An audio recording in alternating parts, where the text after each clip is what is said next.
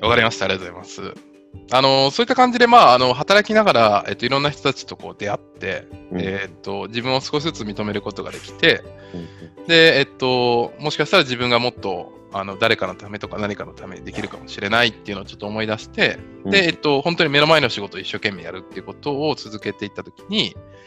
その、あの、IKEA の中でも、あの、その課長職みたいなところから、なんか部長職ぐらいのところまで、えっと、やらせていただいて、で、えっと、その時に、あの、思ったのがですね、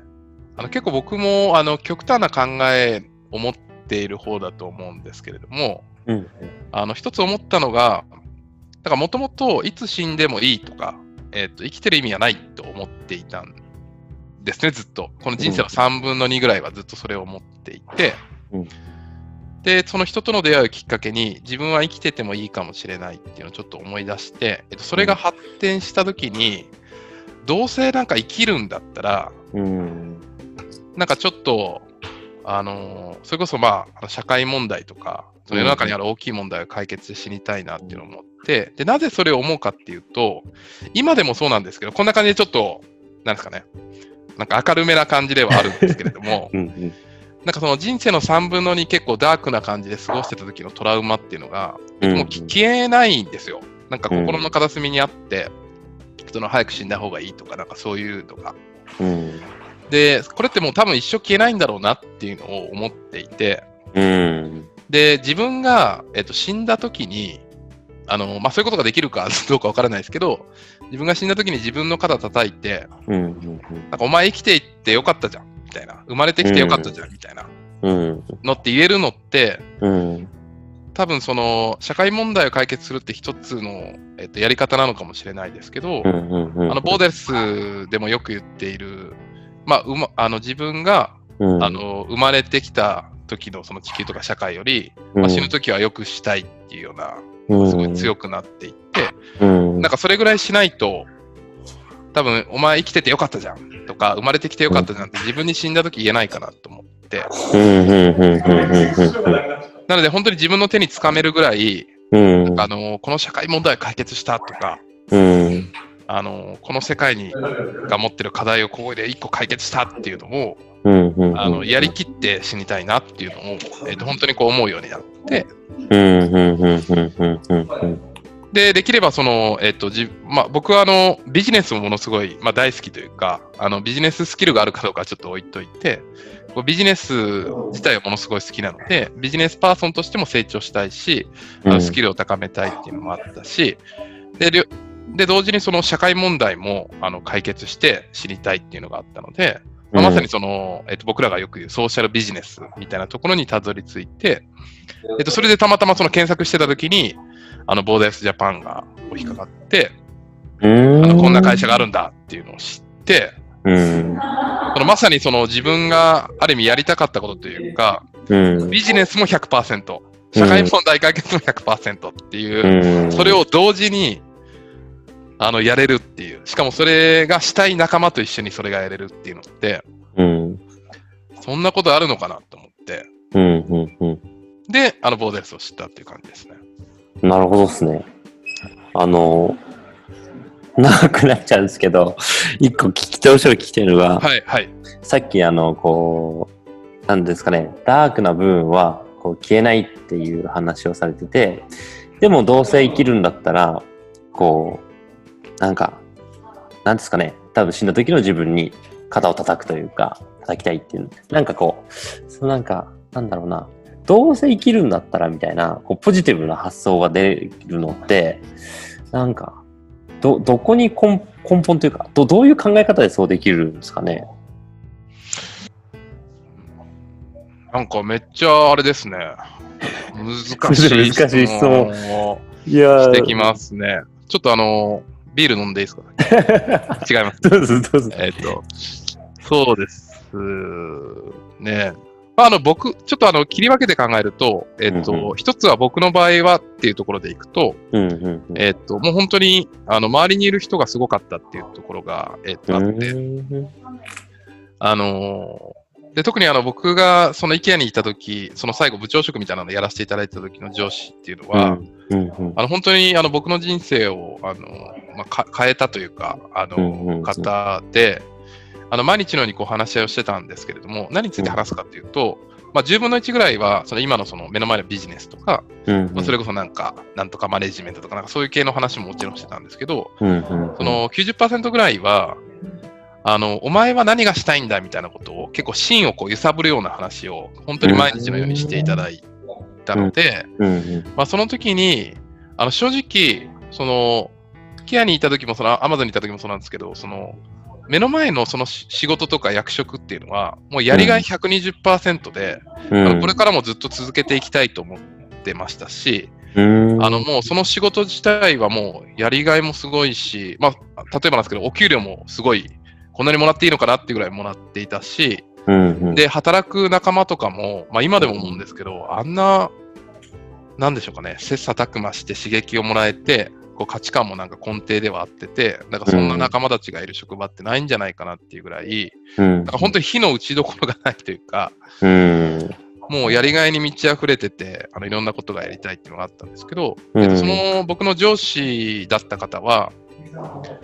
なんかあのー本当にやりたいことなのっていう、うん。本当に毎日のように揺さぶられて、うん。多分、その、その IKEA でも Amazon でも、まあ、他の会社でも、うんそのある程度のところまでは、あの、できるんじゃないっていう。なんかそういうコツとか、やり方とか、自分がどういうことに一生懸命になれるかっていうのはつかめたでしょっていう。で、自分今やりがいも感じてるし、うん例えばチームマネジメントでも何でも、ちょっとやり方も分かったでしょっていう。うん多分このままいったら、あそのなりのところまでももっといけると思うよっていう話はあったんですけど、うん本当にそれでいいのっていう。一番やりたいことは何なんだろうっていうのを、一緒に考えようぜっていうのを言ってくれて、なるほど。うん。それをもう働いてる時に、あの、IKEA 以外、まあ、Amazon とかも含めて、その会社以外の選択肢も含めて考えた方がいいっていうのをずっと言われていて、うん。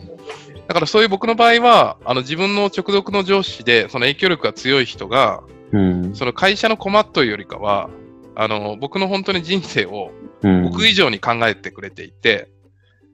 で、えっと、あなたは多分、あの、こんなことが向いてるんじゃないかとか、えっと、うん。今のもやりがいを持ってるんだろうけど、こういうふうにも考えれるんじゃないかみたいなことを、うん。本当に毎日のようにこう問いかけてくれたので、なるほど。うんそれは一個大きいんじゃないかな。うんうん。なるほど。で。もう一個は、なんかあのうん。僕、個人じゃない話をすると、うん。結局そこってあの決断するかしないかっていう差だけなのかなと思っていて、うんうん。なんか僕の周りにも、なんかこう社会問題とかソーシャルビジネスとかこう興味ある方とかもいて、それこそ前職とか前々職とかにもいらっしゃるんですけれども、うんうん。さっき半沢さんが言っていた、なんでその、えーっと、死ぬ時に、うあんのえーっとまあ、生きててもよかったって思えるようなことをうん。やりたいみたいなところに、まあ、スイッチが入るとかやるのか。うな。ん。で、うん。逆に言うとないと思うんですよ。うん。そのなんか、特にその他者的なものとか、その外的なものではないと思うんですよ。もちろんなんか、例えばテレビを見て、貧困問題のテレビを見て、ちょっとなんかこう、そこに対してのモチベーションとか関心が上がるとかはあると思うし、うんあの何かしらその外的な要因で、えっと、いろいろ自分に刺激をもたらしたりとか、情報を得れるものはあると思うんですけど、うんうん。あのーなんかそこから、あの、その思考と行動に変わるのって、もうほ本当に本人が決断するかしないかだけの差だと思うので、うんなんかそんなになんか変わらないんじゃないかなっていう。僕の場合はたまたまその、すごいいい上司がいたっていうのはもちろん一つ、すごい背中を押してくれた、あの、ものではあったと思うんですけど、うんうんうんうんなのでもう本当自分が決断するかしないかっていうなるほど、なるほど。感じだと思いますけどうん ね。なんでっていうなるほどですね。まあでも、はいその二つが合わさってというか、コラギさんの場合は、こう、人生の中で何やりたいんだっけっていうところから、こう、決断をそうやってしたっていうことなんですかね。なんか、いやでも、あの、すみません、ちょっと時間あれなのかもしれないですけど、うんうん。え半沢さんは逆になんで、あれなんですか？その、ボーダレスに来たんですか？いや、僕も、まあ、似てるというか似てるとななんか僕も勝手にでこうそのそもそものなんか生き方がどっかからこう、まあ、まず何に取り組むにしてもどうせやるんだったらこうなんか自分らしい価値を乗せたいなみたいな生き方ををしたいなと思ってて、どこからかですね。で、その中で、なんかふと自分がこのなんか生まれた意味って何なんだろうみたいなことをちょっと哲学した時あったじゃん。まあ大学のそれこそ就職活動中とかも多分そうなんですけど、どこに就職するんだろうとか、なんかなって思った時に、やっぱり自分としてはこの人生をなんか社会問題の解決っていうのにこう使いたいなと思ってて、で、死んだ時にまさにこう、なんかこう、さっきのアギさんのちょっとパクリじゃないんですよ。パクリじゃないんですけど、僕もなんか多分、なんですかね、自己承認という意味、ことなのかもしれないですけど、なんかお前がいてくれてよかったよっていう人がいてくれたら幸せな人生だなと僕は思ったんで、じゃあそっち行こうみたいな。そんな感じでしたね。めっちゃパクられてる。いやいやいやいや、そうだから、なんか、パクった逆、あれ？とか言って。いやいやいや、でも、そんな感じです。ちょっと真面目に答えると。うん。でもそうですよね。なんか、でも僕は多分一個、うん。それこそあのボーダレスの中にいる仲間の人たちとうん。あの比較しても、ある意味特殊なのかなと思うんですけれども、結構本当にあのここにいるみんなって志もすごい高い方も多いんですが、うん僕がちょっと特殊だなと自分のことある意味では思うのが、うん。僕は常に自分のためにやってるんですよ。うんうんうんうんうん。なので、まあ、あの、さっき半田さんがおっしゃったことともちょっと近いかもしれないんですけれども、うん。本当にまあ、あの、言ってしまう究極の自己満足でやってるっていう。うんうんうんうんなので、うん。で、僕の場合はたまたま、えっと、その、えっと、自己満足でやりたいことが、うんその社会問題をビジネスで解決するっていうことでもあり、今そのボーダーレスキャリアでやってるっていうことでもあり、うん。で自分がその自分のためにやることによって、その結果的にその誰かのためになるみたいなことも、あの、起こり得るみたいな、あの、ところだとも思うので、うん、なんかそういうなんか逆の考え方もありなんじゃないかなと思って、なんか。誰かや何かのためにうん。何かをしたいからソーシャルビジネスをやるっていうのももちろんすごいいいと思うんですけど、うんうん。逆になんかソーシャルビジネスをやることによって、うんもう自分の別に欲求とは言わないかもしれないですけど、うんうん。あの死ぬ時までにこうしたいみたいなのも達成できるし、なんか自分のためにやり続けることによって、うん。あの僕たちがソーシャルインパクトって呼んでる、その社会問題を解決する指標みたいなものも、どんどんこう前向きにこう動いていくっていうのもあるし、そうっすね。うん。だ僕は結構本当に、なんですかね、あの自分のためにやってるみたいなところは、うん。あの本当に大きいですかね。そのまさにその自分が死んだ時に、あの、お前生まれてきてよかったじゃんっていうのをうん。言うためにやってるみたいなところはすごいあるので、うん。そうっすね。そうですね。確かに。その通りですね。僕もまあ結構、本当に究極の自己満足みたいな。またパクっちゃった。まあでも、そういうことってことですね。なるほど。はい。ありがとうございます。まあ、まあ、そんなこんこんなでというか、まあ、ラギーさんはこうボーダレスキャリアに出会い、でジョインをしてきたっていう、うまくまとめられたかどうかわかんない第一部ですけど、ラギーさんあ、何かこれでこれで終わっちゃうんですか？第一部は。入社まで第一部との、第一部とかあるんでしたっけ？そうです、そうです。そうです。この後はですね、引き続きあの、ラギーさんのこの、実際じゃあ、ラギーさんどんなことやってるのっていうところを、まあ聞いていきたいなと、あの、思っていますので、はい、引き続きお願いします。ありがとうございます。はい、ありがとうございます。